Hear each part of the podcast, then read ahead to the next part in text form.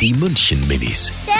Guten Morgen. Wie ist die? Grüß euch, sag mal, was ist denn der Unterschied zwischen Jungs und Mädels? Also Mädels haben ja meistens lange Haare und Buben haben ja eher kurze und man merkt es auch so an die Klamotten. Manche Jungs haben aber auch lange Haare und die meisten Mädels haben Ketten und die Jungs nicht so.